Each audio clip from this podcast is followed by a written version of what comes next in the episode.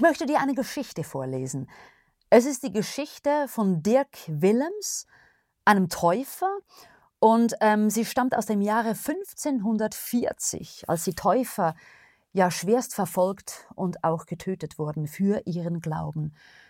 Und die Geschichte hat mich selber sehr bewegt, weil es einfach wieder das Fokus so zurechtrückt und mir echt wieder vor Augen geführt hat, worum es eigentlich im Glauben an Jesus Christus wirklich geht. In den Niederlanden waren es die Taufgesinnten, die sich seit 1530 von der katholischen Kirche getrennt hatten und nun kleine Gemeinden in Dörfern und Städten bildeten. Das war dort der Beginn der Reformation.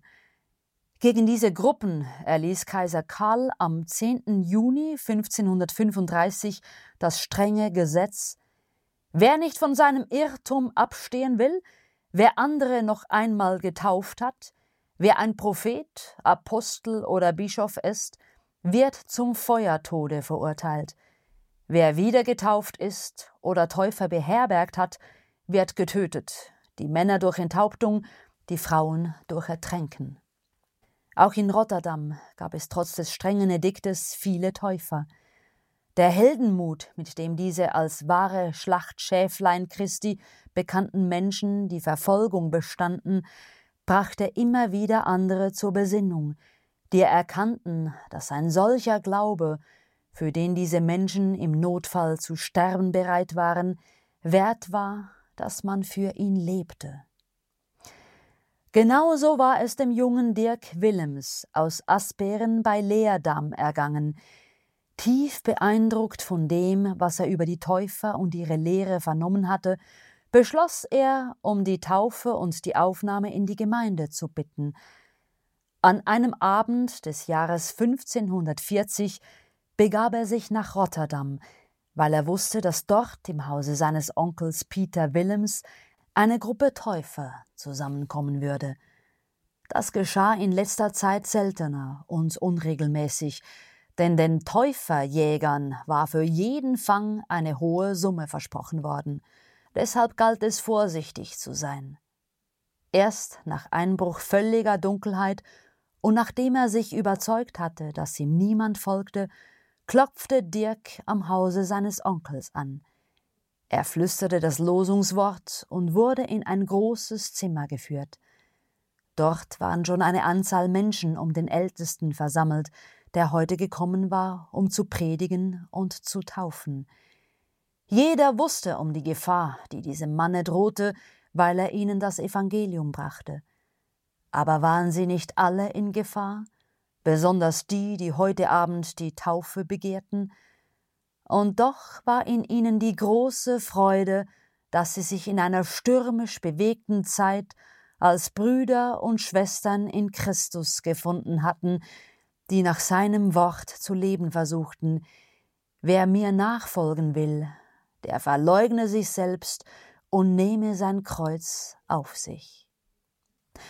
Nach der Predigt des Ältesten trat auch Dirk Willems nach vorne, um die Taufe zu empfangen. Wie stark fühlte er in dieser Stunde Gottes Führung und Gegenwart. Den Schluss des Gottesdienstes bildete die Feier des heiligen Abendmahles. Tief in Gedanken und innerlich gestärkt und erneuert kehrte Dirk Willems heim. Würde er vollbringen können, was er gelobt hatte? Dunkel war es um ihn her, aber tief in ihm klang noch der Lobgesang der Gläubigen nach, die in Jesus Christus den Weg, die Wahrheit und das Leben empfangen hatten. In Asperen versuchte Dirk Willems den Menschen um ihn her von dem neuen Weg zu sagen. Wie überrascht waren viele, als sie verstanden, was das Evangelium ihnen in Wahrheit und für die Wirklichkeit ihres Lebens verkündigte. Schon so viele Jahre hatte die Kirche ihnen nicht gegeben, was sie für ihr geistliches Wachstum brauchten. Dann und wann hatte es ihnen geschienen, dass von dieser Kirche wenig Gutes ausginge. Und nun lehrte Dirk Willems sie, dass diese Kirche eigentlich ganz und gar vom Evangelium abgewichen war. Viele Menschen waren für die reformatorischen Gedanken aufgeschlossen. Aber mit der schnellen Verbreitung der neuen Lehre wuchs auch die Gefahr der Entdeckung und Verfolgung. Jahre waren seit jenem Taufabend ins Land gezogen. König Philipp II. von Spanien hatte die Herrschaft über die Niederlande angetreten. Stärker und stärker regte sich der Widerstand der Protestanten gegen die spanische Inquisition.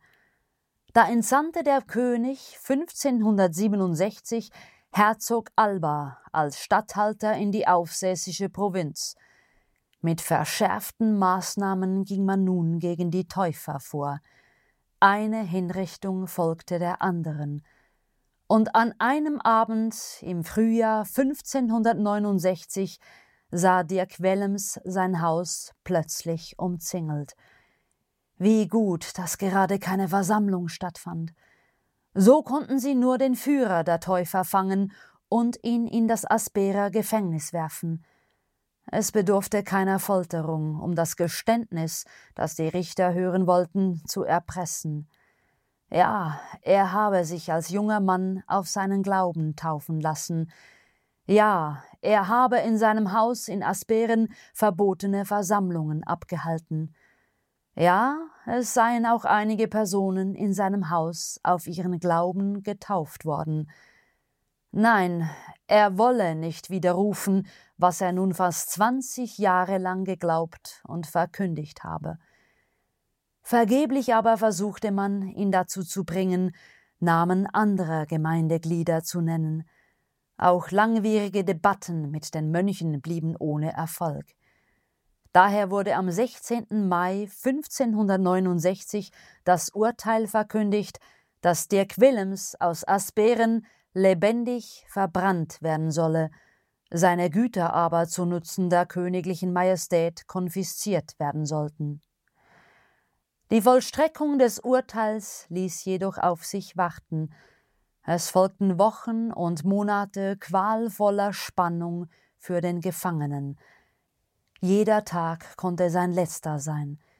Er wanderte im finstern Tal und war allein auf den Glauben an seinen Herrn geworfen. Dann eines Tages öffnet sich die Gefängnistür. Der Bürgermeister und seine Leute sind gekommen, um ihn zum Scheiterhaufen zu führen. Als der Gefangene ins Freie tritt, endlich wieder den Himmel über sich sieht und die frische Luft atmet, da überkommt ihn noch einmal mit Macht das Verlangen zu leben. In einem unbewachten Augenblick gelingt es ihm auszubrechen. Er läuft um sein Leben. Wird ihm die Flucht gelingen? Schon ist der Kerkermeister ihm dicht auf den Fersen, und Dirk Willems ist durch die lange Haft völlig entkräftet. Plötzlich steht der Fliehende vor einem breiten Kanal, der mit Eis bedeckt ist. Wird es ihn tragen? Es bleibt keine Zeit zu langer Besinnung. In seiner Not betritt er die weiße Fläche, und das Eis trägt den völlig abgemagerten. Er erreicht das andere Ufer unbeschadet. Doch als er den Fuß auf sichere Land setzt, da hört er es hinter sich krachen und bersten. Dann ein markerschütternder Schrei um Hilfe. Der Kerkermeister, der ihm nachgeeilt ist, ist bis an den Hals im kalten Wasser versunken. Verzweifelt klammert er sich an die Eisränder, die unter seinen Fingern immer weiter abbrechen. Am Asperer Ufer rührt sich keine Hand. Entsetzt starren der Bürgermeister und seine Leute auf die Unglücksstelle. Der Quillems ist stehen geblieben und schaut zurück. Dies ist seine Chance. Jetzt sich nur schnell davon machen und gut verstecken, ehe die anderen die Verfolgung fortsetzen können. Aber er läuft nicht fort.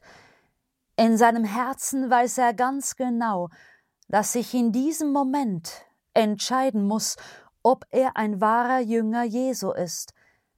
Was hätte Jesus getan? Er weiß es und zögert keinen Augenblick, seinem Herrn nachzufolgen, koste es, was es wolle. Noch einmal wagt er sich aufs Eis, Vorsichtig nähert er sich dem Ertrinkenden. Es gelingt ihm, ihn zu fassen und zu halten, bis die anderen mit Leitern und Brettern da sind. Zusammen ziehen sie den Mann heraus. Wie dankbar ist er für seine Rettung, die er noch kaum fassen kann. Er denkt nicht mehr daran, dass es ein zum Tode verurteilter war, der ihm die erste Hilfe brachte.